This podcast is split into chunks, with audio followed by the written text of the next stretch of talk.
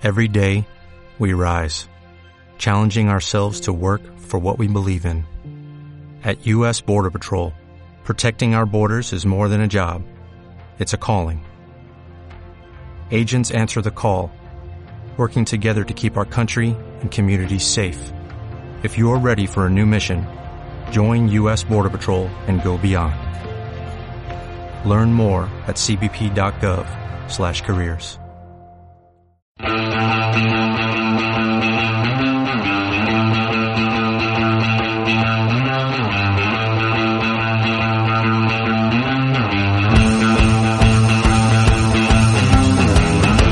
Hola, muy buenas noches. Bienvenidos una semana más a Desde la Medular, el podcast de 343.com.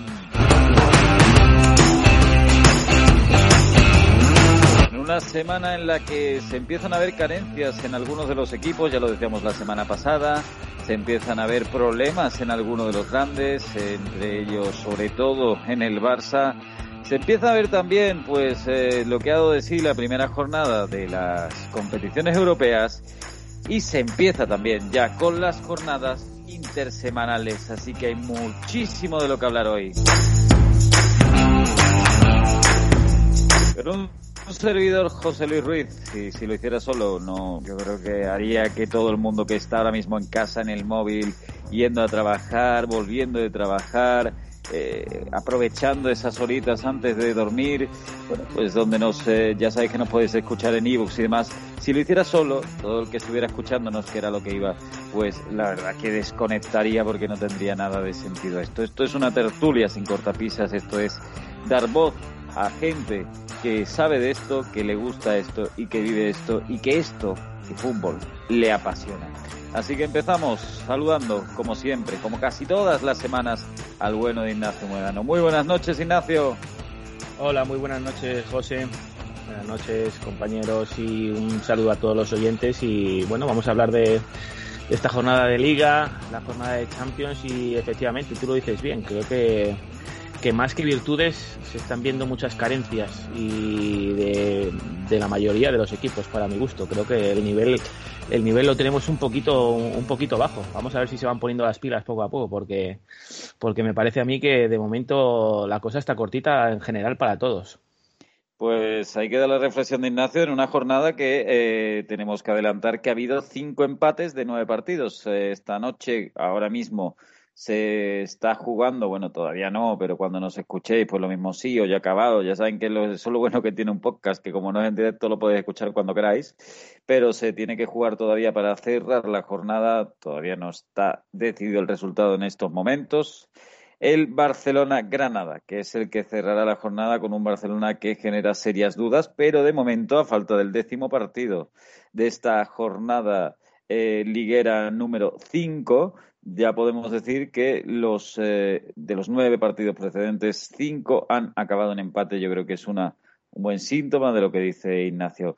Y cerrando la terna de hoy, en la cual yo me incluyo, damos la bienvenida y le mandamos un fuerte abrazo y le damos las buenas noches a un crack de esto al que tenemos el placer de volver a tener en las ondas. Muy buenas noches, Alexandra Iglesias. Buenas, José, ¿qué tal? Ignacio, ¿qué tal? ¿Cómo estáis? Ya, ya tenía ganas de volverme a pasar por aquí y la verdad que, como decís, eh, concuerdo totalmente, ¿no? Eh, un nivel que se está viendo, bueno, bastante planito, no hay equipos que dominen, no hay equipos que, que se salgan de los esquemas y yo creo que eso es lo que está marcando este inicio de temporada. Veremos si sigue así hasta el final o si, pues a, a partir de ahora, que es cuando los equipos empiezan a rodar, pues ya se empiezan a ver un poco los equipos más trabajados.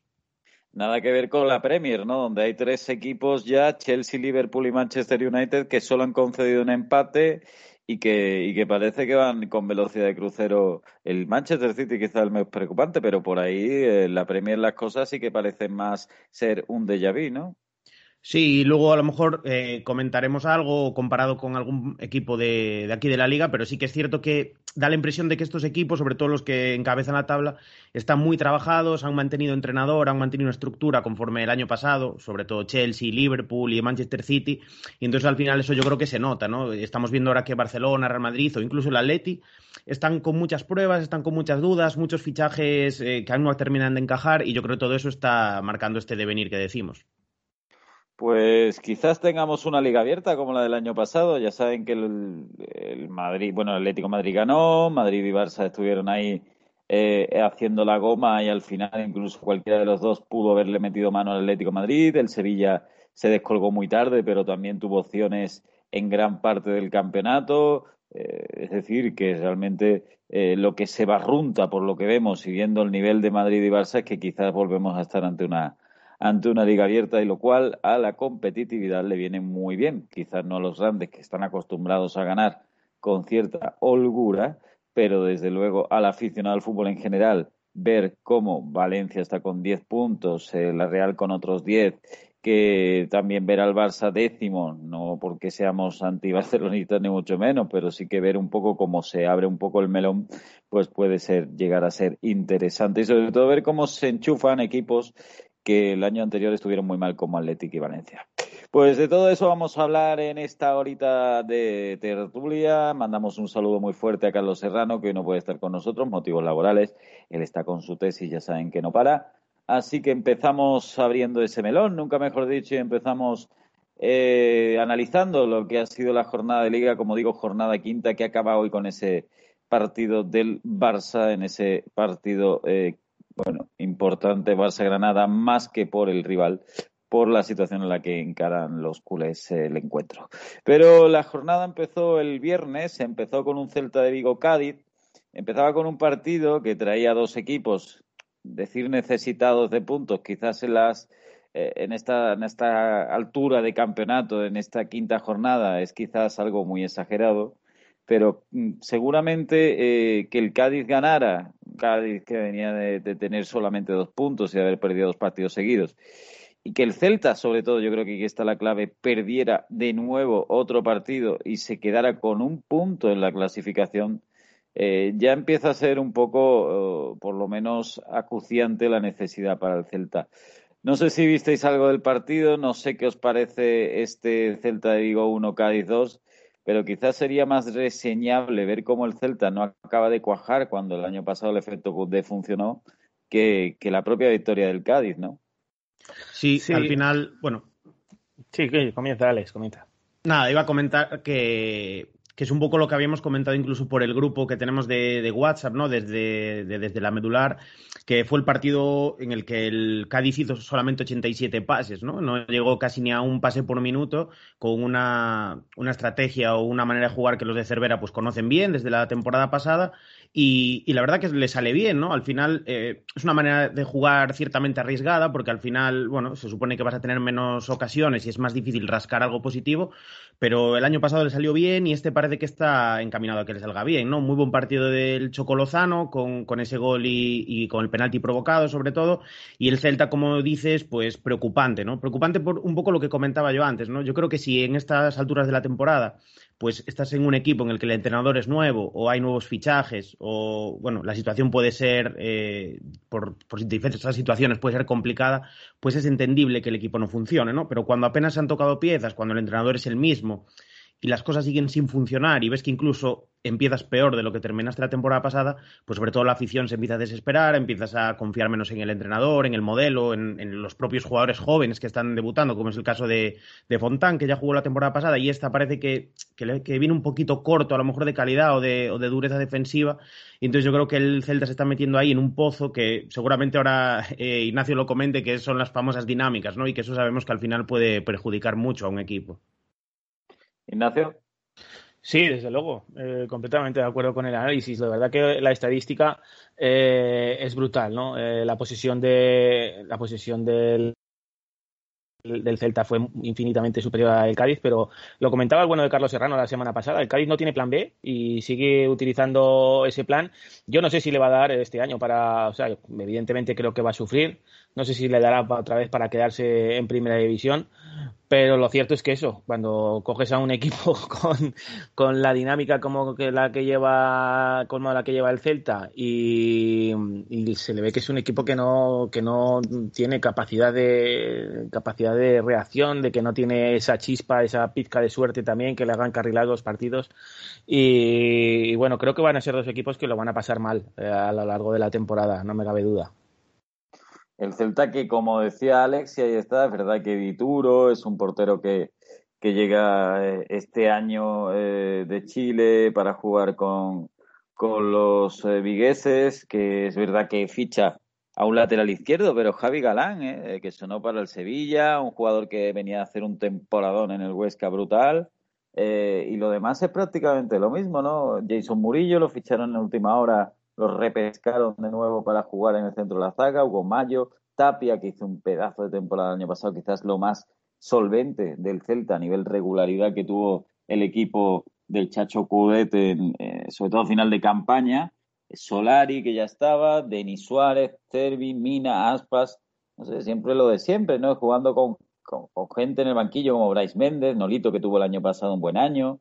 Al final lo que, lo que uno dice es ¿Y dónde está el fallo? ¿no? Con un equipo de estas características y con gente como Bryce Méndez o Denis Suárez, que son, y Yago Aspas, ¿no? Y Santi Mina, incluso cuatro jugadores que han sido internacionales. Eh, en resumidas cuentas y con brevedad para pasar a otro partido, ¿dónde veis que está el gran fallo? Quizás, Alex, ¿dónde crees que está el, el gran debe del Celta de lo que le has visto? Supongo además que por cercanía te habrán dicho algún colega o algún amigo, oye, pues que este Celta lo que falla es esto, lo que falla es lo otro no sé, eh, o sea, es complicado al final, eh, porque realmente las piezas, pues parece que son buenas, son buenos jugadores. A mí quizás el tema, el Celta es un equipo que juega con ese 4-1 3-2 generalmente, con el pivote que está, que como dices está muy bien. Y luego esa línea de 3 a mí siempre me deja dudas alguno. Es raro el partido en el que digas, pues Denis estuvo muy bien por dentro, cuando juega Bryce Méndez estuvo bien por fuera, o Nolito, este partido jugaron Cervi, Augusto, Solari. Al final siempre uno de esos tres desentona un poco y parece que o se esconde mucho o demás. Entonces yo creo que por ahí vienen un poco los tiros, ¿no?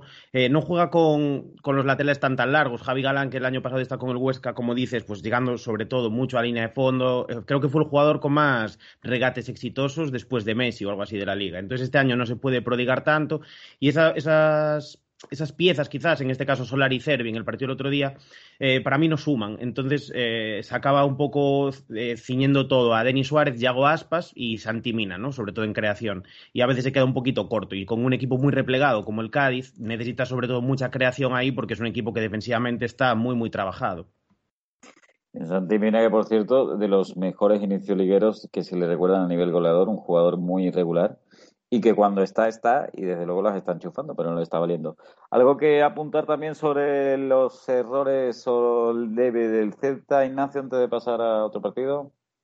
No, es, es, es, es, muy cierto lo que dice lo que dice Alex. Es, complicado de que con la calidad que tienen arriba, de que haya un partido, de que enganchen tres o cuatro jugadores de los que tienen arriba, de que hagan un, de que hagan un gran partido.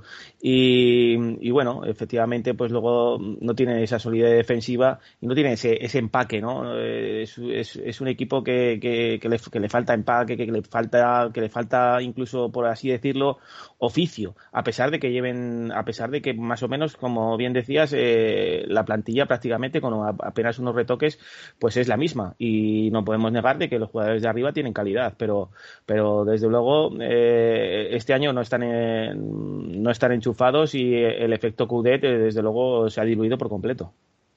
Pues cuidadito con el próximo partido del Celta, porque ya saben que como hay jornada intersemanal, lo hemos dicho al principio del programa, mañana le toca ir al Ciudad de Valencia. Eso significa que tendrá que jugar contra otro equipo que no es que vaya sobrado de puntos en este inicio liguero y jugar fuera de casa contra otro equipo que va a morder, pues eh, va a poner las cosas bastante complicadas. El Cádiz, por su parte, pues, como decimos, su primera victoria, que está muy bien, pero además ya había cosechado las dos primeras jornadas dos empates que lo ponen en una buena situación o por lo menos en una situación mucho menos preocupante y ahora pues nada, a disfrutar el día 23, estamos hablando del el jueves, eh, si no me fallan los cálculos, que tendrán que jugar contra el Barça pero irán con mucha menos presión después de esta victoria a domicilio en Vigo. El siguiente partido que se jugó fue el Rayo Vallecano 3, Getafe 0. Otras dos noticias que dejamos aquí. Eh, otro equipo hundido, bueno, eh, el Getafe ya está todavía peor que el Celta, es decir, el Getafe ahora mismo es, eh, iba a decir farolillo rojo, pero es que por goles ni siquiera lo es, hay otro peor todavía, pero está con cero puntos en cinco partidos, aunque tiene un partido más que el Alavés, que lo del Alavés ahora lo hablamos, pero lo del Getafe con Michel pues está siendo ya un poco sonrojante, que te meta un gol, te metan 3-0, mejor dicho, el Rayo Vallecano jugando un derby madrileño, eh, cuando el Getafe hace dos años jugaba competición europea, o el año pasado, no recuerdo bien, y el Rayo Vallecano viene de segunda, pues tiene que ser un poco ya delicado. No sé, eh, en pocas palabras, ¿cómo veis el tema del, del Getafe? Y ahora hablamos del Rayo y sobre todo de su protagonista principal. Pero el tema del Getafe, eh, si tuviéramos que comparar Celta y Getafe, ¿cómo lo veis ambos? Eh, por ejemplo, tú, Ignacio, para empezar. Y, si crees que se come los polvorones Mitchell, porque ya eso está en duda. No, no, lo, lo, dudo, lo dudo bastante porque desde luego el, partido fue pobrísimo, o sea, fue pobrísimo por parte del Getafe que no tuvo apenas apenas opciones, ¿no? Eh, desde luego la presentación en el campo del Rayo fue fue lamentable. Eh, creo que, hombre, se le puede achacar también, pues la baja de Arambarri es, es una baja bastante sensible en el medio en el medio del campo pero, pero desde luego el Getafe mm, sí que, mm, además es que mm, por, jugadores sí que le veo con menos capacidad capacidad de, reacción.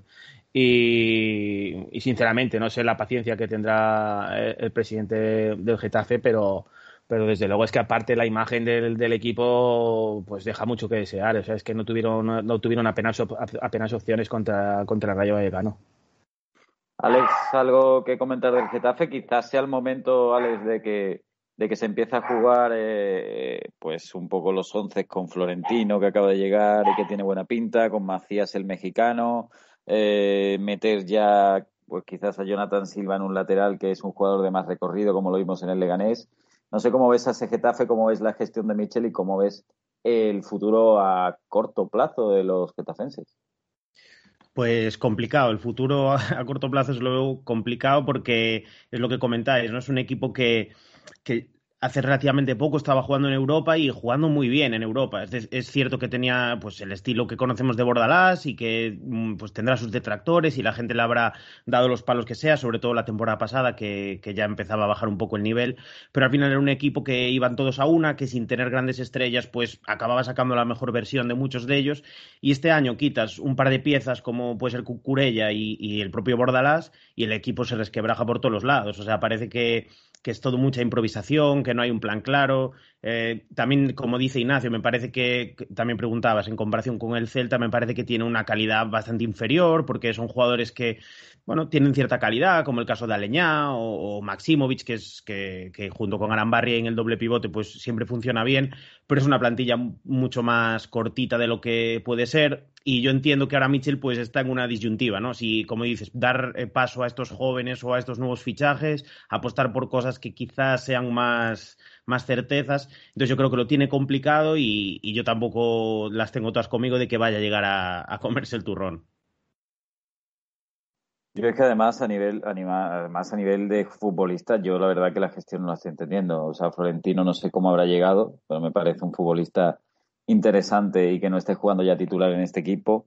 No entiendo tampoco que juegue en Isunal, me parece un futbolista hiper sobre mega valorado. Mm, creo que aporta poquísimo. No tiene gol, es lento, es el típico delantero tronco, que hoy en día está muy de moda tener uno de ellos, pero es que en cada equipo que va juega y realmente creo que aporta poquísimo. Tiene que entrenar con el cuchillo entre los dientes. Era un tío muy esforzado porque si no, no se entiende. Y que no juegue, por ejemplo, Macías, el mexicano, que viene con un buen cartel. Que no juegue Mata titular el partido del otro día. Que no juegue Jonathan Silva, que como digo, tiene mucho más recorrido que Olivera. Eh, no sé, realmente me parece la gestión en ese sentido. Y ojo que el próximo partido del Getafe es nada más y nada menos que otro derbi madrileño.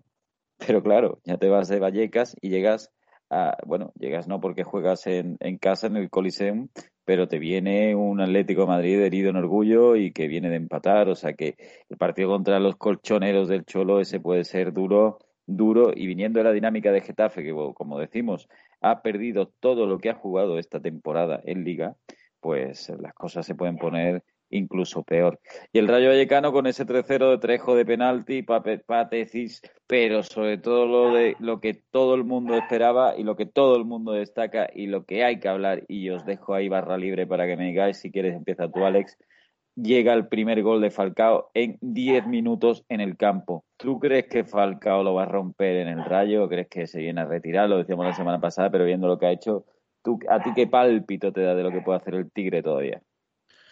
Hombre, yo creo que puede ser un jugador muy importante, ¿no? Yo hoy en el artículo que subimos a 343 lo, lo incluí como una de las claves de la jornada y sí que es cierto que juegas un poco con esa emoción, ¿no? del delantero que, deslumbró aquí en el Atlético de Madrid y también en, otros equipos por Europa, pero yo creo que puede ser eh, muy interesante para el Rayo porque yo la verdad que, lo digo desde ya, eh, no las tenía todas con que fuese a hacer una buena temporada del Rayo Vallecano. Eh, sí que se toca aún estoy a tiempo de, acertar porque acabamos de empezar, ¿no? Pero sí que le veía una plantilla pues con, bastantes limitaciones y que quizás para primera se le iba a quedar corta, pero sí que está demostrando Iraola que es un equipo que pues juega lo que quiere, quiere jugar, tiene un, un plan que más o menos lo, suele llevar con, bastante atino y a pesar de que tiene que mejorar un poquito en, defensa, porque sí que concede varios penaltis y algunas desconexiones, eh, tiene piezas interesantes que se están viendo y que yo personalmente no conocía, ¿no? Que sí que es cierto que investigando un poco, pues se habla ya muy bien de ellos en segunda, como es el caso de Patecís o como es el caso de, de Enteca y demás, pero la verdad que en primera no se le está quedando de momento eh, muy, muy larga la categoría y con Radamel Falcao, que siempre aporta esa experiencia, yo creo que va a seguir aportando gol y va a seguir aportando pues esos minutos de, calidad, puede dar ese salto y, veremos cómo acaba la temporada para los de Vallecas. ¿Y a ti, Ignacio, qué te parece lo de Falcao? ¿Te gusta que esté Falcao en la liga, que es en el Rayo? Sí, desde luego, pues hombre, la verdad es que estuvo, estuvo bastante bien la salida y bueno, pues hombre, evidentemente no va a ser el mismo jugador que estaba en el Atlético Madrid, pero, pero bueno, hizo, hizo un buen desmarque y una definición propia de propia de Radamel Falcao. Y entonces hombre pues eh, evidentemente en el Rayo Vallecano pues eh, no va a tener tantísimas ocasiones como a lo mejor podía tener en, el Atlético Madrid pero creo que va a hacer su papel y desde luego por las declaraciones y demás eh, no deja de ser un fichaje absolutamente sorprendente pero de esos que molan no de, esos que recuerdan un poco a, aquellos fichajes añejos pues como cuando Hugo Sánchez también estuvo en el, propio Rayo y no sé, Mijatovic en el Levante y hombre, pues eso, no, no creo que vaya a meter 25 goles, pero bueno, creo que si le respeta las lesiones y demás, pues parece que tiene que tiene ganas y, es, un, es un tío que todavía le pueden quedar bastantes goles que, regalarnos, desde luego. Pues ahí en nada, el Tigre Falcao, a mí la verdad que me gusta, me gusta que esté ahí porque creo que todavía tiene fútbol y al que le hubiera venido muy bien al Tigre Falcao esta jornada, bueno, eh, es muy fácil decirlo cuando ves un empate a cero, es quizás a su ex equipo en la liga, el Atlético de Madrid, porque empató a cero contra el Athletic Club, pero eh, venía además de empatar a cero contra el Oporto en el primer partido de la fase de grupos de la Champions League. Es decir, que lleva un par de partidos el Atlético Madrid sin marcar y eh, el partido contra el Athletic, pues quizás estéis conmigo fue un partido igualado, eh, aunque tuvo más remates a puerta el Atlético Madrid. El Athletic Club en las estadísticas dice que no llegó a rematar a puerta, pero tampoco fue una locura el, potencial ofensivo del Atlético Madrid, ni mucho menos. Pero quizás un partido igualado y, lo más interesante o lo más reseñable a, toro pasado o a bote pronto es el caso de lo, que no sé si alguno lo ha visto, el tema Joao Félix, ¿no? Ese eh, manotazo que da en carrera, resulta que se queja. Incluso Stefan Savic decía al final del partido como que era muy fácil sacar tarjetas amarillas por protestar a este Atlético Madrid. Eh, no sé qué, queréis eh, comentar de este partido, que quizás fue un partido con poca enjundia, poca chicha a nivel, a nivel juego, pero que desde luego para muchos, y teniendo en cuenta que fue en casa, puede resultar incluso, Alex, un tropiezo ¿no? de los colchoneros. ¿no? Sí, por supuesto, y también un poco por el, por el estado anímico, ¿no? Que como bien dices, vienes de un empate contra el Oporto en Champions, que es un partido que eh, deberías haber ganado a priori, y ahora viene este partido en Liga también en casa contra un equipo contra el que a priori también deberías ganar y lo vuelves a empatar a ceros y tampoco dejas las mejores sensaciones del mundo. Entonces ya empiezan las dudas, ¿no? Es un equipo el Atlético de Madrid que en este arranque, hablo así de memoria, pero todos los partidos que fue ganando o incluso empatando, fue en los últimos momentos de los partidos, ¿no? Entonces tampoco es un equipo que haya dominado o que se le haya visto muy seguro durante los 90 minutos. Yo creo que fue un partido complicado porque Marcelino prepara muy bien estos partidos. Yo creo que el Atleti siempre se planta muy bien, el Athletic Club se planta muy bien contra, contra equipos como el Atlético de Madrid y estuvo muy bien. Me gustó mucho Daniel Vivian, que no, no lo había seguido mucho tampoco en este inicio y, y la verdad que hizo un muy buen partido. Y, yo creo que, como dices, las estadísticas dicen que no ha tirado a puerta el Athletic Club, pero eso también es, yo creo, un poco porque Iñaki Williams no estuvo del todo acertado, ¿no? Porque de tener un poquito más de, puntería, llegó un par de veces con, bastante claridad y no, no, consiguió marcar gol, pero yo creo que el Athletic Club, o sea, el Atlético de Madrid, perdón, si se hubiese ido perdiendo este partido, tampoco pasaba nada, ¿no? Entonces, un partido igualado, pero que el Atlético de Madrid en este caso es el que tiene que dar un, un golpe encima de la mesa y, oye, es el líder, además está en una situación en la que Real Madrid y Barcelona tampoco están súper bollantes, entonces es una temporada más para seguir manteniendo ese, ese liderato y, levantar el título otra vez. Ignacio, tú compartes esa visión sobre todo de Alex y, eh, también el tema resultados, ¿no? El Atlético Madrid ahora mismo es el, actual campeón, eso no, lo puede negar nadie. Y los tres partidos que ha ganado, los ha ganado con cierto suspense e incluso, bueno, con la mínima, porque si no ha sido 1-2, ha sido 1-0. El partido de Villarreal lo empata también con muchísimo suspense y con ayudita de Aisamandi. Eh, y lleva después eh, dos empates, este de, Liga y el anterior de Champions. Eh, ¿Cómo ves al Atlético de Madrid? Jornada 5, queda mucho, pero te da buenas sensaciones, malas. ¿Crees que se está equivocando con el sistema? El otro día sale con cinco defensas a jugar en casa contra el Athletic Club. No, no sé, no sé cuál es su lectura de lo que se está viendo al final también es un poco eh, intentar, eh, imagino que eso también lo hará, lo hará el Cholo, ver el vaso medio lleno medio vacío. Porque mm, eh, lo cierto es que contra el Oporto pudo perder, con ese gol anulado al Oporto con la mano que le da en el último momento y demás. Y, y ayer también pudo perder perfectamente. Creo que las mayores ocasiones para tanto para los dos equipos fue, fue la segunda parte, pero como, como decía Alex, eh, la de Iñaki Williams, pero luego hay una en el minuto 90 de Villalibre que es brutal, ¿no? Que se le va por encima, se va por encima del larguero y era una ocasión flagrante de gol. Entonces, bueno, pues eh, sigue, sigue sin perder. Creo que mm, tampoco hay que echar las alarmas, a, sacar las alarmas, pero, pero bueno, lo cierto es que mm, habrá que esperar un poco a, la Atlético Madrid, igual que al resto de los equipos, a ver si empiezan a carburar un poco, un poco más, porque, porque de momento le está costando mucho, le está costando más de lo habitual. Le está costando más de lo habitual. Alex, José, sí. Sí, solo iba a apuntar una cosita, que es que lo que comentabas de Savage, ¿no? De, las protestas y de sacar amarillas, no sé si se refiere solo a este partido o, a otros de otras jornadas pasadas, ¿no? Pero viendo ahora el, la ficha del partido, ¿no? Creo que son cuatro tarjetas amarillas las que saca por protestar a jugadores del Atlético de Madrid. Lo que pasa es que ahí yo creo que el, propio equipo tiene que ser un poco inteligente, ¿no? Si ves que es, un árbitro que ha puesto ahí el listón y que ha sacado una segunda amarilla por protestar, que no es muy común tampoco, y luego va Savage y protesta y le saca amarilla, luego son amarilla para Mateus Cuña casi al final y a, José María Jiménez. Entonces ahí yo creo que los jugadores son los que tienen que ser un poco inteligentes y no es que sea fácil sacar tarjeta amarilla por protestar, sino que este árbitro ha puesto el listón pues, en un cierto punto y tiene que ser un poco inteligente de no seguir por esa línea porque no se va a cortar en sacarte una o tal vez dos y te vas a, con otro expulsado. Hombre, es que yo, yo, no lo, yo no lo he comentado, pero, pero es que me parecía que no tenía prácticamente ni, ni comentario. O sea, es que el, tema de la, de la, expulsión de Joao Félix se pueden quejar todo lo que quieran, pero es que eh, no sé si es que están muy acostumbrados ahí en el Atlético de Madrid a, a que esas cosas se pasen por alto, pero hombre, creo que, que decirle al árbitro que estás loco y demás, pues bueno, creo que se merece una tarjeta amarilla.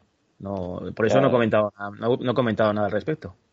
No, a mí me parece que, que está en todo su derecho de, sacarle la segunda amarilla. Tampoco lo echa por esa expresión, sino que es la segunda.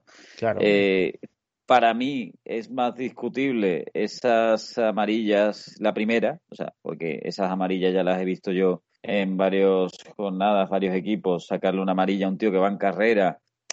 No sé, ahí tengo yo mis dudas porque la verdad que muchas veces eh, hay que ser un poco más lógico ¿no? a la hora de pitar. Es decir, eh, uno que sabe que juega al fútbol, cuántas veces ha tenido choque, ¿no? Y cuántas veces has llegado a tu casa en una patada que ni siquiera ha sido falta, que ni siquiera te has dado cuenta, pero te la has llevado, ¿no? Por el mero hecho de estar en una posición y cubriendo un espacio, ¿no?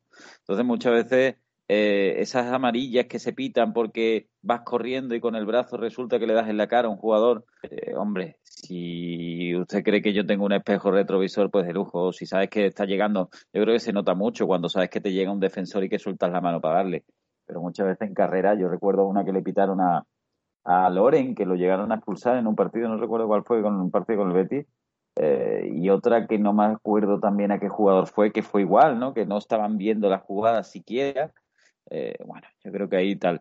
Pero lo del tema de que te echen por eh, decirle que te saquen la segunda por decirle estás loco, pues bueno, eh, eh, es totalmente lógico, lícito y además a un árbitro que ahí yo comparto la visión que, que, hace, que nos dice Alex, que sabemos que es Gil Manzano.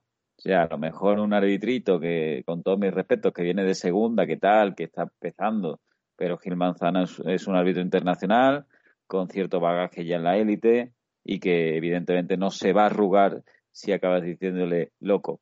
Aquí la otra lectura, ya con esto acabamos con el Atlético de Madrid, es cómo le habrá sentado al aficionado colchonero, que con lo poco que juega Joe Félix, juega poquísimo en este equipo, eh, la estadística es que sí, que se lesiona mucho y todo lo que queramos, pero que lleva 33 partidos contra el español en liga y 18 antes de que lo expulsaran el otro día, y 55 del Champions League contra el Oporto. Eso es lo que eh, la aportación de Joe Félix, de un jugador de la talla de Joe Félix en el Atlético Madrid del Cholo Simeone en este curso. Entonces, que encima llegue este partido y te, borres o te expulses con una eh, tontería, como decirlo con el árbitro, pues la verdad que yo no sé qué estarán pensando en el Wanda Metropolitano. Pero bueno, esa es la lectura que, que podemos dejar. El Atlético Madrid, como hemos dicho, tiene partido contra el Getafe para resarcirse, aunque puede hundir muchísimo a los de Mitchell Veremos a ver qué pasa ahí. Dos esquemas de juego eh, antiguamente más aguerridos. Michel con el Getafe ya no es el Getafe de Bordalás, pero a ver qué pasa también. Ese partido Getafe Atlético Madrid, pues eh, me sorprendería que fuera un partido artístico, por decirlo de alguna manera, o muy estético. Y el del Atlético contra el Rayo Vallecano, que eh, se jugará en San Mamés mañana mismo. Athletic Club Rayo Vallecano, un Athletic Club que como decíamos, pues está recuperando el brillo de otros años y ahora mismo está quinto, perdón, con nueve puntos. No es una barbaridad de puntos, no llega a la media de dos por partido, pero sí que es cierto que con nueve puntos, pues como decía Ignacio el otro día, se está viendo un Muniain mucho más entonado. Eh, Iñaki Williams, eh, aunque el otro día no estuviera bien, está metiendo goles, cosa que no se recordaba prácticamente al jugador internacional. Eh, Nico Williams me parece una explosión tremenda. Berenguer está jugando bien. Vivian, que todo el mundo decía este tío que viene de, ser cedido al Mirandés, va a jugar titular, pues sí, está jugando titular y está haciéndolo bien. Desde luego podríamos decir que un Athletic Club resarcido contra un Atlético de Madrid que, que, tiene que ponerse las pilas. No sé si queréis apuntar algo más de ambos equipos o pasamos ya al siguiente partido. Pues sigan, sigan que decía que bueno, Buenos Ignacio, si te he quitado la idea de algo, no sé si... No, no, sigan, sigan, sigan, sigan. Estupendo, pues el siguiente partido fue el Elche Levante, un 1-1 en un derby de la Comunidad Valenciana. Este partido, pues lógicamente a nivel de cartel, pues tenía mucho menos cartel que, por ejemplo, ese eh, Atlético eh, de Madrid Athletic Club. Pero sí que es cierto que fue un partido al final bastante entretenido, un partido con opciones para todos los gustos y sobre todo, Ignacio, eh, un partido cuando ves que moja Lucas Pérez, cuando ves que moja José Luis Morales, algunas veces se te viene esa frase tan famosa de que está todo inventado, ¿no? Si es que al final los buenos son buenos y Lucas Pérez, por mucho se peleara con Abelardo, eh, te va a dar goles y te va a dar juego y va a pelearlas y Morales, que el año pasado tuvo un mal año, pues al final que tiene calidad, la acaba atesorando para siempre, ¿no? Claro, y, además, bueno, quería también de eso, destacar un poco de, del partido, pues que, el Elche este año mm, tiene, para empezar, tiene, tiene un delantero que evidentemente Lucas Pérez está con muchas ganas después de, de su época en el Alavés y la disputa con el entrenador y de la manera que se, se tuvo que ir. Y tiene un portero, porque Kiko Casilla está demostrando muy buen nivel y es un equipo bastante complicadete de ganar. Y bueno, y luego pues eso, pues el, el Levante, aprovechando un fallo defensivo de, del Elche, pues el, el, de, pues el de casi siempre, ¿no? Por así decirlo, el de casi siempre, pues, pues Morales, Morales consiguió, consiguió el empate y bueno, no sé si probablemente igual, ninguno de los dos se quedaron contentos, pero, pero bueno, fue un partido relativamente entretenido. Yo además, no sé si compartes, Alex, mi visión de, del tema Elche y con esto cerramos un poco eh, este encuentro que quizás, ya digo, tenía menos cartel que otros anteriores, pero que fue un partido eh, que dio para mucho. Eh, quizás viendo lo que ha fichado el Elche este año, eh, de los equipos a nivel calidad-precio, no por decirlo de alguna manera, que quizás mejor han fichado, ¿no? Es decir, yo he estado echándole un vistazo a la alineación del Elche. pasa una cosa en el Elche y es que casi todo lo que ha fichado viene para jugar, esto es importante.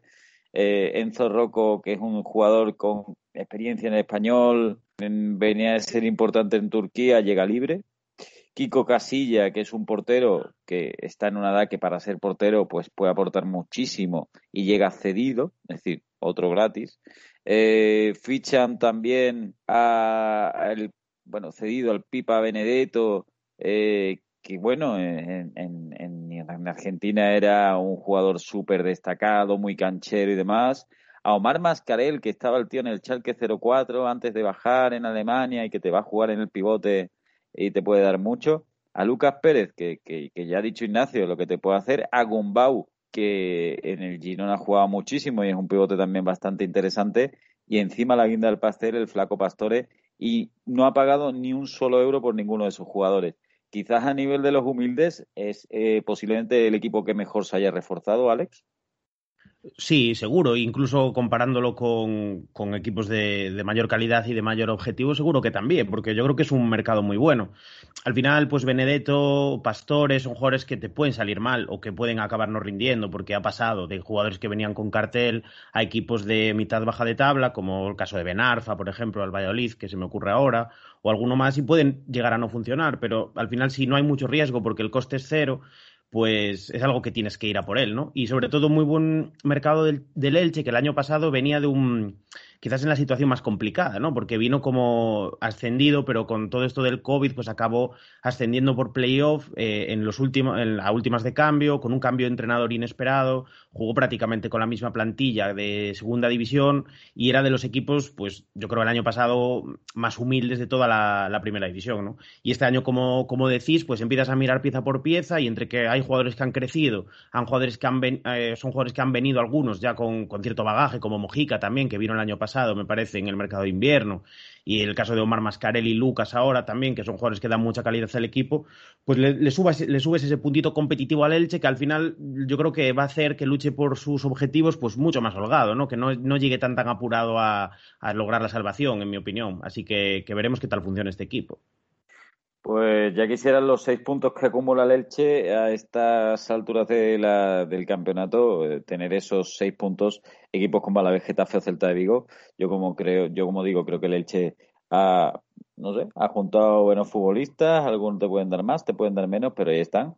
Y el Levante, pues que con ese empate eh, sale un poquito de abajo, pero que tampoco le sirve mucho para despuntar. El Levante este año va a tener eh, bastante trabajo eh, que hacer. Y ojo al Elche, que también tiene además en el banquillo un valedor muy buen entrenador como es Fran Escriba.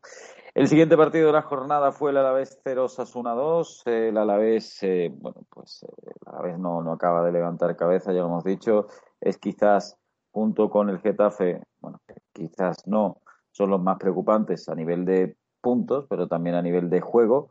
Eh, los Asuna eh, vuelve a hacer de las suyas, con además lo de siempre. O lo marcó David García, el otro gol lo marca Roberto Torres de penalti, sigue jugando con gente pues eh, como Torro, Moncayola, Quique García, o sea, ellos tienen un bloque claro de lo que tiene que jugar, Brasanac, y acaban jugando siempre, y eso que el Chimi Ávila pues sigue sin estar eh, al 100%. Eh, más que hablar de Osasuna, que de momento pues está haciendo los deberes, gana lo que puede y tal, y está con ocho puntos séptimo, que está bastante bien. Aquí lo que preocupa es, como decíamos antes, el Alavés, ¿no, Ignacio? Sí, el Alavés desde luego tiene, tiene mala pinta también. Es otro de los equipos que va a estar eh, luchando por la permanencia porque mmm, tampoco se le ve capacidad de reacción. Creo que sigue arrastrando eh, problemas de problemas de la temporada pasada, el tema también de José Lu terminó muy bien el año pasado, pero este año con los cantos de sirena de poder ir al Sevilla, pues, eh, pues de momento también está, tampoco está viendo mucha puerta y, y tampoco es que tuviese muchas ocasiones el Alavés. Que, claro, es que mm, cuando hablaba antes de empaque, creo que Osasuna, Osasuna es un equipo de estos de que sí que, que, tiene empaque, ¿no? De que es un equipo muy también muy muy difícil de ganar y que con y que tiene las cosas muy claras y que es también un poco por así decirlo, a lo mejor es como lo, lo, lo mismo de siempre, ¿no? Pero David García lleva metidos goles de cabeza a la salida de un córner, habría que hacer las estadísticas en los últimos dos años, pero pero creo que, que lleva unos cuantos, ¿eh? Y, entonces, bueno, creo que 0-2 y partido relativamente cómodo para, para los Asuna, porque luego el Alavés tuvo bastante pocas ocasiones para, para, remontar, el, para remontar el partido. Eh, la segunda parte prácticamente fue, fue inédita, vamos, o sea, no, no, hubo, no hubo mucho que rascar. ¿Algo que aportar de ese partido, Alex, sobre todo el preocupante Deportivo Alavés? Nada, muy rápido que pues lo que habéis comentado, ¿no? Sí que da la impresión todo lo contrario de lo que hablamos del Elche, del partido anterior, pues todo lo contrario con el Alavés. Echas un vistazo a la alineación y ves muy poquitas certezas, ¿no? Eh, salvando José Lu, que como bien dice Ignacio, pues creo que lleva un gol en, este inicio de temporada, el único gol del Alavés, si no me equivoco, creo que se lo lleva un gol a favor en, en estos partidos. El resto de jugadores pues, tampoco son que ninguna certeza, ni tampoco como conjunto funcionan muy bien, y en cambio tienen frente a un Osasuna que hace los deberes, que tiene, como dices, ¿no? un centro del campo pues muy correoso, eh, jugadores arriba con bastante calidad y luego si miras al banquillo pues tiene alternativas porque tiene a Chimi Ávila pero también tiene a Budimir eh, tiene a Oyer o sea son es un equipo que, que con Yago Barrasate funciona muy bien y al final estos dos equipos que a priori tienen un objetivo similar o el mismo objetivo directamente eh, ahora mismo son la antítesis el uno del otro. A la vez cero puntos, un partido menos que muchos equipos porque estuvo implicado en esa jornada aplazada, pero tiene la friolera de un gol a favor, como decía Alex, el que marcó José Lu, y 10 en contra. O sea, yo creo que el dato es devastador, un Alavés que se enfrentará en esta jornada intersemanal al español en Cornellà Prat, en el RCDE Stadium. Pues eso entre Alavés y Osasuna y después vino ya en la jornada de domingo, la que el partido que abrió la jornada dominical fue el Mallorca 0 Villarreal 0. Eh, nos sirve para ver un Mallorca eh, que, bueno, pues un Mallorca que sigue haciendo los deberes, sigue estando ahí en todos los partidos, no da un punto por perdido. Eh, un Mallorca que pocos dirían en la isla que iba a estar ahora mismo con ocho puntos después de venir de segunda división y que deja también a un Villarreal quizás algo tocado. Yo no sé si tú esperabas, Alex, que a estas alturas de campeonato, que sí, que llevamos cinco partidos, que lo que tú quieras, pero que tuviéramos a un Villarreal eh, que prácticamente eh, no es que ya no haya ganado nada, sino que es que no solo no haya ganado nada, sino que encima tampoco se esté viendo un juego brutal, ¿no? Sí, un poco en la línea de lo que comentamos, por ejemplo, con el Celta, ¿no? Salvando las distancias. Es un equipo que el Villarreal, que ya viene trabajado, que además ha funcionado temporadas anteriores, haciendo una temporada increíble en, Europa League, también en lo que es la Supercopa de Europa, con poquitas bajas, pero en cambio sí que ha traído jugadores interesantes. Y ves que no funciona, que en el arranque pues no está funcionando, que no hay mucha alternativa cuando las cosas no salen bien. Y entonces es preocupante hasta cierto punto, ¿no? Eh, yo creo que al final, pues visto lo visto la temporada pasada, Emery tiene pues un poquito de, cancha todavía y los jugadores también, pero sí que ya a partir de ahora ya se empieza a diferenciar un poco lo que es el inicio liguero con ya cuando estás metido en materia, ¿no? Y a partir de es cuando tienes que empezar a funcionar, porque si no luego te vas a plantar de nada en media temporada, vas a estar en mitad de tabla cuando tienes que luchar por, por Europa League mínimo, ¿no?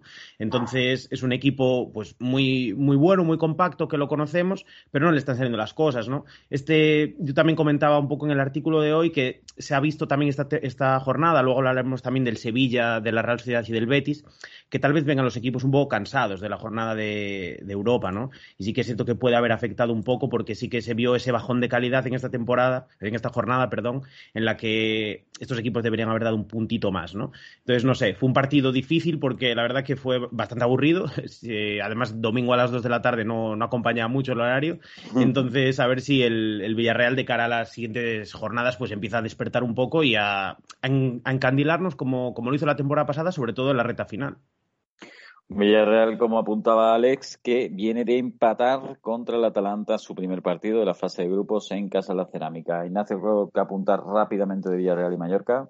Nada, pues que, al Villarreal le puede pasar lo que pasan también a otros equipos que, le falta, mm, yo creo que, bueno, pues el, partido fue más o menos, eh, pues eso, aburrido y que al final no tiene el, la, eh, a lo mejor o la necesidad de, ahora de temporada de temporada que ahora prefieren a lo mejor más en vez de arriesgar eh, pues dice bueno pues mira un empate fuera de casa aunque sea con el Mallorca y otro partido que nos pegamos sin, sin perder pero bueno eh, ya son cuatro empates del Villarreal en Liga y, bueno y otro y otro en Champions que al final son cinco partidos y, y bueno eh, no es, de, no es extrañar, no es extrañar conociendo como, como, conozco a Unai, ¿no?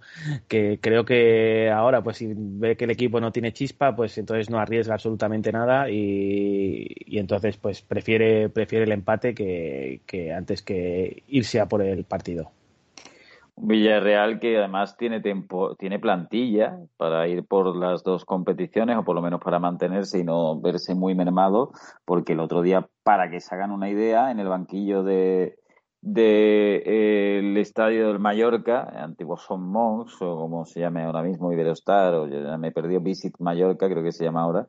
Eh, en el banquillo estaba Paco Alcácer, Pedraza, Asenjo, Iborra, Mandi, recién fichado este año, Mario Gaspar, Alberto Moreno, Dani Parejo, ¿eh? Rubén Peña o incluso Jeremy Pino, que ha tenido momentos muy brillantes en otros eh, partidos, o por lo menos la temporada pasada. Así que el Villarreal que se complica, se complica un poquito el inicio de temporada y tiene que jugar contra el Chimadrid antes de jugársela contra, bueno, jugársela, jugar un partidazo contra el Manchester United y el Mallorca será el que juegue primero ese partido contra eh, los madrileños en el Santiago Bernabéu en esta jornada intersemanal. Es decir, que ahora le vienen tres partidos seguidos al Villarreal y veremos qué nivel dan los de Emery y si eh, agrandan esas dudas o si por contra las cejan, las cortan de raíz.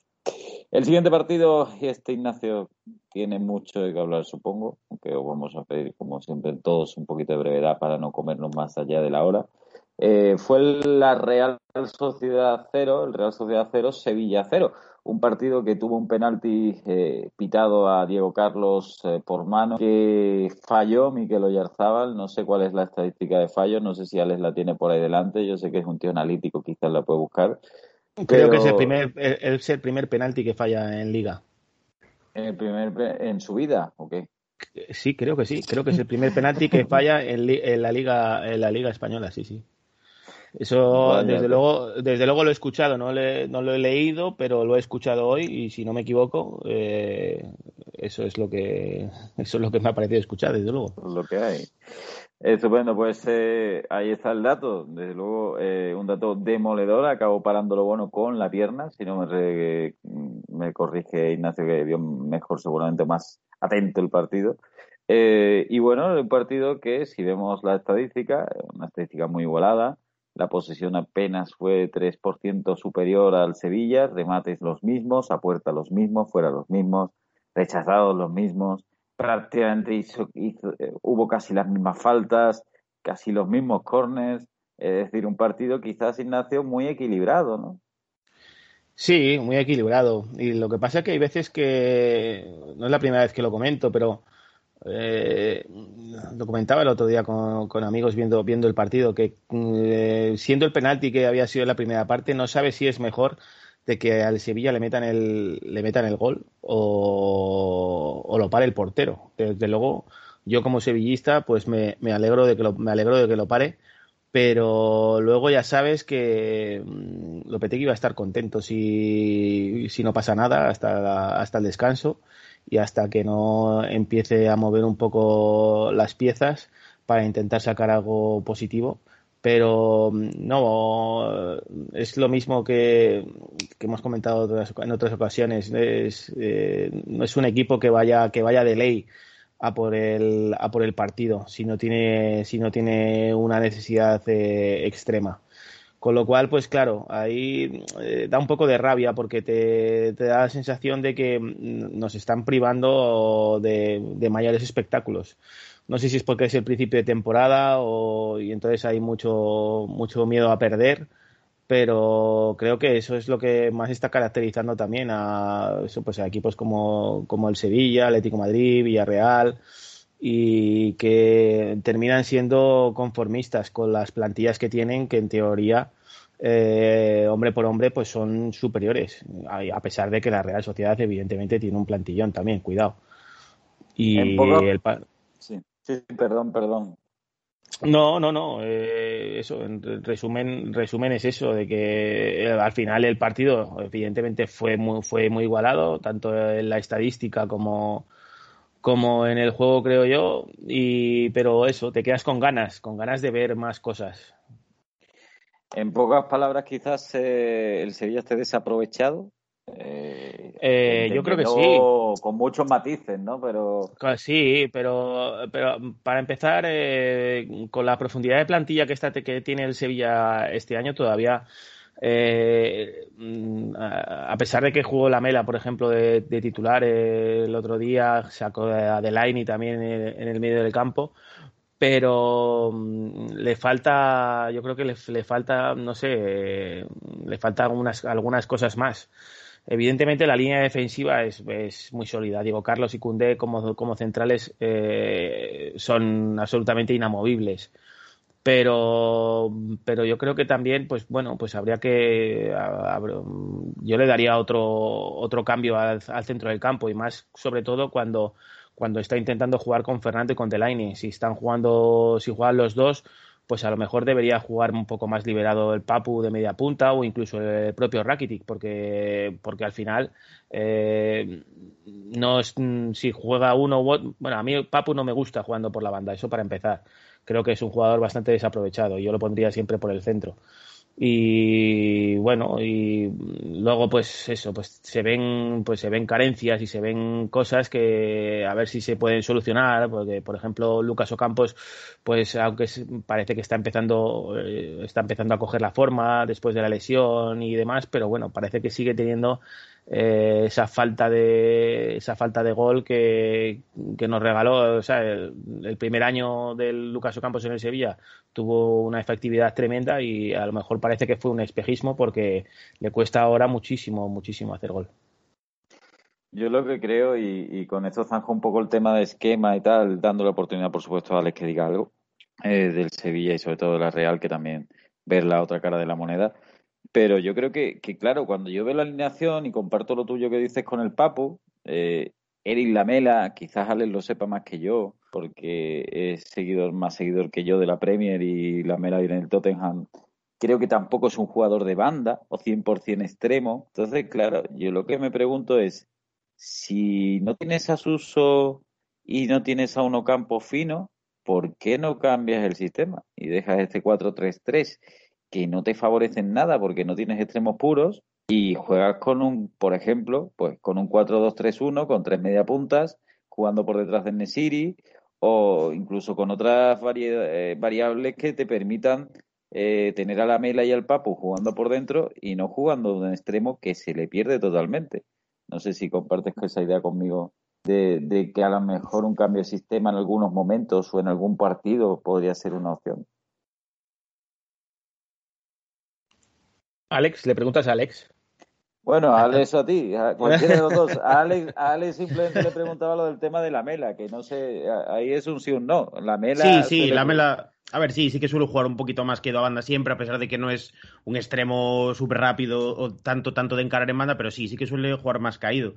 Y sí, yo la, pregunta pensé que, iba para Ignacio, pero, pero bueno, si quieres te, cojo yo el guante y luego que Ignacio apuntille, porque a mí me da la impresión, o sea, estoy totalmente de acuerdo ¿no? con lo que dice Ignacio. O sea, es un equipo el Sevilla que poquito a poco va estando cada vez más trabajado, que ha logrado hacer cosas importantes, ya sea contra equipos en Europa y, también en, en, la liga. El año pasado la llegó a disputar prácticamente hasta el final. Y entonces muchas veces te quedas con ese y si hubiese visto hoy el mejor Sevilla, ¿no? Porque parece que las piezas están, ¿no? Parece que cada vez está más trabajado, parece que todavía este año se puede soñar un poquito más, porque el año pasado comentábamos lo mismo, ¿no? Parece que el Sevilla tiene 11 jugadores muy fijos, pero le cuesta cuando salen, cuando se cae, por ejemplo, Navas o Fernando. Y este año tiene muchas otras alternativas con los fichajes que ha hecho, ¿no? Y en cambio, Lopetegui apuesta por este sistema, que yo creo que más que el sistema también muchas veces son las piezas, ¿no? Porque es como un poquito plano el centro del campo, ¿no? Fernando, Delaney, Rakitic el otro día es que ocupan casi la misma línea los, los tres. Necesitas algo que juegue un poquito más entre líneas y sobre todo el poco intervencionismo de Lopetegui. Es lo que decía Ignacio, parece que si no te meten gol no cambias nada y parece que todo va bien cuando has tenido un penalti en contra las primeras de cambio, cuando Bono ha hecho unas cuantas paradas de mérito, pues oye, toca algo, intenta meter algún jugador por dentro, hacer algún cambio de sistema o demás, para ver si así funciona y sobre todo se ve brillar estas piezas, porque estas piezas son para brillar, porque como esté entonado el Papu, como esté entonado eh, Fernando, Rakitic, Nesiri, cualquiera que entre, el Sevilla puede volar y puede ir como una moto. No sé, Ignacio, que apuntas a todo esto y ya sí que rematamos la faena. Sí, sí, sí. Estoy. Primero estoy de acuerdo con, con, lo, que, con lo que tú has dicho, de que eh, creo que el Sevilla tendría que tener algún, algún plan algún plan B para, para no tener que jugar em, con, con, el Papo y con la Mela pegados, pegados a la banda, porque eh, lo cierto es que eso, que es que eh, si no tienes a, a, Lucas Ocampos al 100% y no tienes, no tienes a Suso ahora mismo al 100%, pues hay que buscar otra variante. Y lo que desde luego le falta, le falta al equipo, pues es un poquito de imaginación arriba. Porque la posesión, el oficio lo tienen, lo tienen, porque eso se ha ganado con el tiempo y, desde luego, pues bueno, eh, en un partido que se podía haber perdido perfectamente, pues, eh, pues consiguieron, consiguieron el empate. Y, pero, claro, le falta ese, esa pequeña eh, chispa para intentar, para ir a, por los partidos de ley y para tener un planteamiento diferente a lo que viene siendo siempre, siempre, siempre lo mismo. Pues ahí está dicho. Yo, la verdad, que a mí no me bajan del burro. Yo creo que eso, que, que Lopetegui tiene que menear el árbol. ¿eh? Tiene que menear el árbol porque el Sevilla eh, no se puede permitir, pues eso, eh, digamos, especular o, decir el 0-0 me vale, por mucho que sea la Real Sociedad, que es un equipo que ahora mismo está jugando competición europea y de los que mejor han jugado los dos últimos años al fútbol.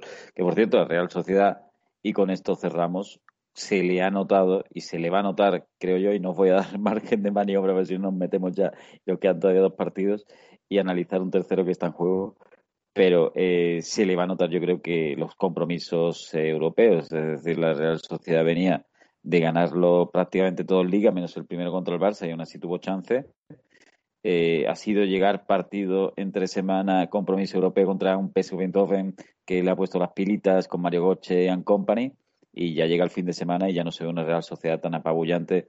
De hecho, una Real Sociedad que empata con Sevilla 0-0. Es cierto que Bono tuvo que salvar algunas, sobre todo que tuvo un penalti eh, pero realmente yo creo que la Real Sociedad, ni mm, a poco que tenga bajas, se le puede hacer un poco cuesta arriba una temporada con dos competiciones. A lo mejor le vale para estar donde años anteriores, pero no como para romperla como era la trayectoria ascendente de los últimos años de la Real, que incluso recuerden que el año pasado ganó un título, ganó la Copa del Rey.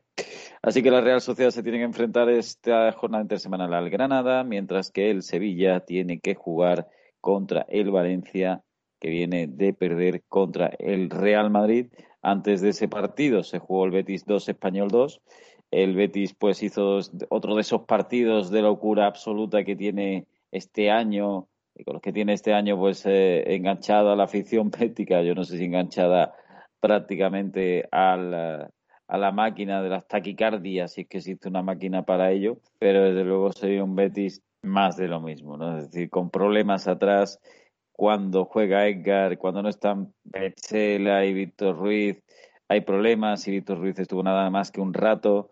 Encima Petzela lo echaron en, el, en la segunda parte por una entrada eh, pues eh, con los tacos que acabó eh, revisando el bar y echándolo y ahora se plantea un problema todavía más gordo para el Betis que acabó jugando con Guido Rodríguez de central, no tiene más que a Edgar como central puro. Y el español pues que aprovechó esos errores de la zaga verde y blanca para acabar empatando un partido en el que prácticamente hizo muy poquito con un Betis que sí que se le vio un, pues un brillo, un, una manera de jugar de, medio campo para adelante que, que, la verdad que los aficionados béticos disfrutaron mucho de ella en el campo, pero que vuelve a no cerrar los partidos. Eh, no sé si compartís conmigo esa reflexión, que sería un Betis muy, bueno, muy estético adelante, pero sin esa manera, sin ese oficio de cerrar los partidos, y un español que simplemente le valió con aprovechar las, las cositas que le dejaba el Betis, ¿no? Sí, completamente de acuerdo contigo, porque le falta, pues eso, el oficio, ¿no? Eh, porque desde la expulsión de Persela ya empezaron a, empezaron a temblar las piernas. Y, bueno, y en la que y en la que tuvieron, pues empataron en, no sé qué minuto, era me parece que era pasado ya el, el 90 y eso le falta le falta eso al Betis porque desde luego pues si funcionan Fekir y funciona Canales eh, pues funciona el Betis. Lo que pasa que bueno pues eh, físicamente creo que sobre todo Canales eh, le falta un puntito para estar al 100% y, y pero bueno pero tiene esos dos jugadores que son creo que de un, de un nivel superlativo y que son los que marcan la diferencia en, en un Betis que que mm, arriba y mm, sobre todo eso de, en, la media punta y la creación pues es uno de los equipos más atractivos para, para ver lo que pasa que luego pues le falta esa solidez esa solidez defensiva para cerrar los partidos y sacar más puntos desde luego Alex, ¿estás de acuerdo? Quizás el equipo ahora mismo más atractivo viéndolo jugar en ataque, pero quizás el que más penalizado esté en defensa o uno de ellos? Sí, desde luego yo creo que junto con el Valencia seguramente sean los dos equipos que, más proponen y que más divierten por lo menos al aficionado neutral, ¿no? Al Betis lo que le está faltando, sobre todo, ya es un problema que viene arrastrando de otras temporadas, pero es la contundencia en las dos áreas. Al final le falta ser contundente atrás, que yo creo que nunca lo ha llegado a ser del todo, y luego ser firme arriba y marcar las que tienes, ¿no? Porque el resto lo hace todo, que es lo más difícil, y lo hace increíble, ¿no? Cuando, cuando sale Nabil Fekir, cuando juega Sergio Canales, es una pasada de ver. O sea, es un, un nivel que en la liga no, no, lo tienen muchos equipos, ¿no? Esa creación de juego, esa eh, claridad de ideas, esos pases y, bueno, en fin, cómo, cómo juega el fútbol. No, no es algo que haya muchos, ¿no? Ahora mismo en la liga. A mí me recuerda muchas veces a equipos Premier que son muy rápidos y, son muy de transiciones. Pasa que, claro, luego te castigan mucho pues en contras o, cuando llegan y te pillan descolocado, ¿no? Si es capaz de, de lograr eso y tener un poquito más de, de solidez atrás y de marcar las que tienes arriba, porque el Betis el otro día al margen de los dos goles que encaja, mete dos, pero pudo haber metido tres o cuatro. O sea, Fekir pudo haber metido un hat-trick perfectamente. Creo que hay algún disparo al palo, paradas de, Diego López. Y eso al final, pues a lo largo de una temporada te da, te da rabia porque es un partido en el que sumas un punto y era para sumar tres eh, en, una situación normal, ¿no? Entonces veremos qué tal, qué tal lo hacen. Quizás diría alguno, Ignacio, eh, alguno en Sevilla dice, anda que si hubiera un equipo que tuviera de medio campo para atrás lo que tiene el Sevilla y de medio campo para adelante lo que tiene el Betis, ese, equipo quizás estaría ahora mismo siendo candidato a ganar el título. ¿eh? Y no menospreciando ni la defensa del Betis, que simplemente me parece lo más eh, flojo quizás del equipo, y tampoco menospreciando el ataque de Sevilla, que ahora mismo, como decimos, es muy plano, ¿no? no, pero como, como decía antes, el tema de, de Fekir, y, Fekir y Canales, y creo que, que son unos jugadores con una, con una calidad que, que, no, que no tienen, que no tienen la, la mayoría de los equipos y que le dan mucha que le dan mucha alegría arriba y que, y que bueno, igual que se vio en el, pues también el partido del partido de UEFA y que con pocos, con pocos destellos, ya te digo, Canales yo creo que ahora mismo no está tampoco a un nivel al 100% físicamente y, y, lo poquito que, lo poquito que hace, es que lo hace todo, lo hace todo bien, o sea, a mí es un jugador que realmente me, me encanta. Pues 2-2 eh, este Betis español, el Betis que vino de ganar 4-3 un partido contra el Celtic que tuvo que remontar en casa después de un 0-2 con el que se puso el Celtic en los primeros 25, ya digo, el aficionado del Betis está abonado a la locura absoluta, eh, pero bueno, el Betis sí que es cierto que se puede decir que con Pellegrini no da un partido por perdido. De hecho, eh, la estadística de partidos sin perder antes de empezar esta liga era bastante amplia pero es que este año, al final, con todos los idas y venidas, eh, todas las idas y venidas, solo ha perdido de momento el partido contra el Real Madrid. Un arbitraje que, por cierto, no gustó nada a la grada verde y blanca.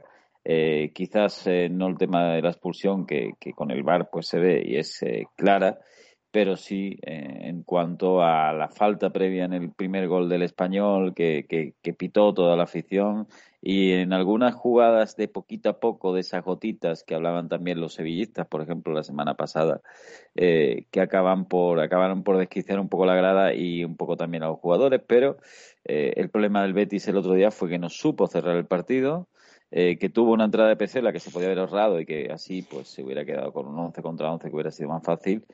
Y bueno, de momento el Betis pues tendrá que seguir remando para sumar puntos en esta liga Santander, próximo partido en Pamplona y eh, el próximo partido del español, como ya dijimos antes, será en casa también contra el Alavés.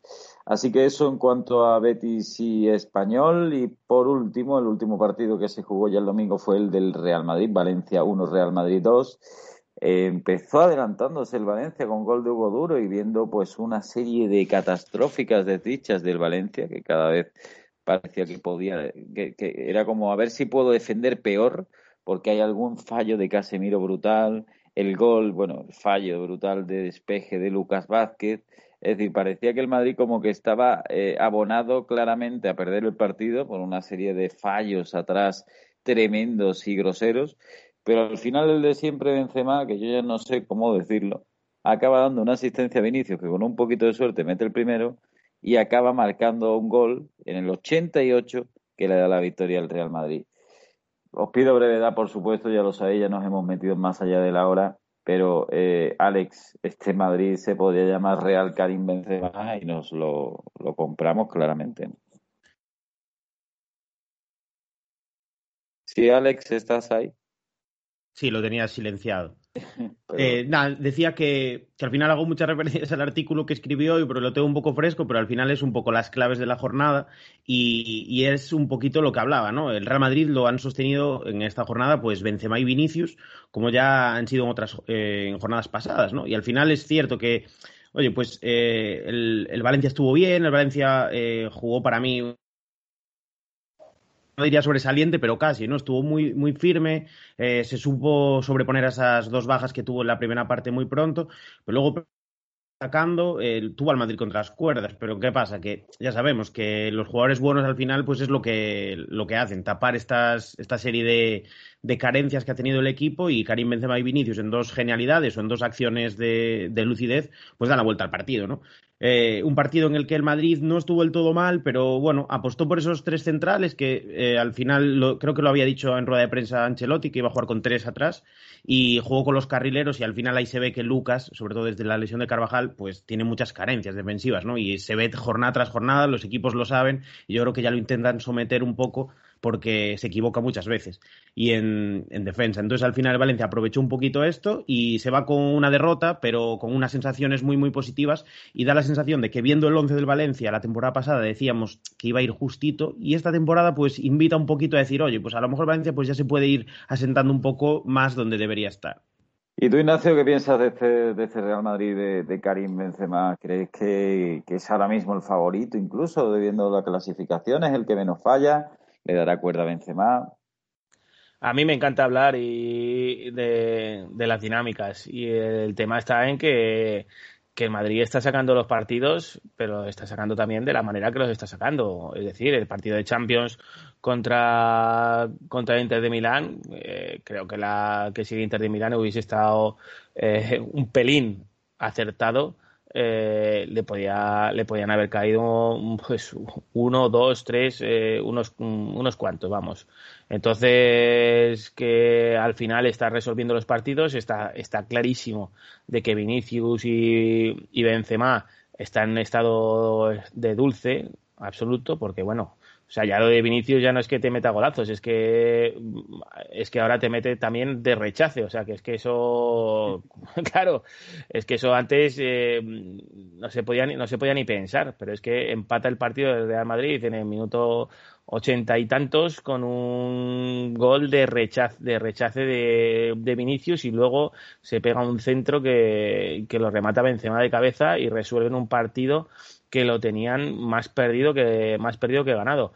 Es cierto que, claro, con todas las desgracias que tuvo el Valencia, pues llegó muy justito físicamente al final. Y lo cierto es que en el último cuarto de hora, pues eh, Valencia es que no dio, no dio para más. Y claro, pues las dos lesiones que, que tuvo también al principio del partido, pues sumadas a la que ya tiene de Gaya, pues eh, también es un tema complicado para aguantar en, a un equipo que está intentando volver a ser lo que fue, pero no hay que olvidarse de que el Valencia prácticamente tiene la misma plantilla del año pasado que no deja de ser una plantilla bastante cortita. Hay que darle el mérito a Bordalás, pero también tuvo esa pizca de, de, mala suerte, creo, ayer, y esa pizca que tiene Madrid, esa dinámica de que de momento pues le está dando para sacar los partidos para, para adelante.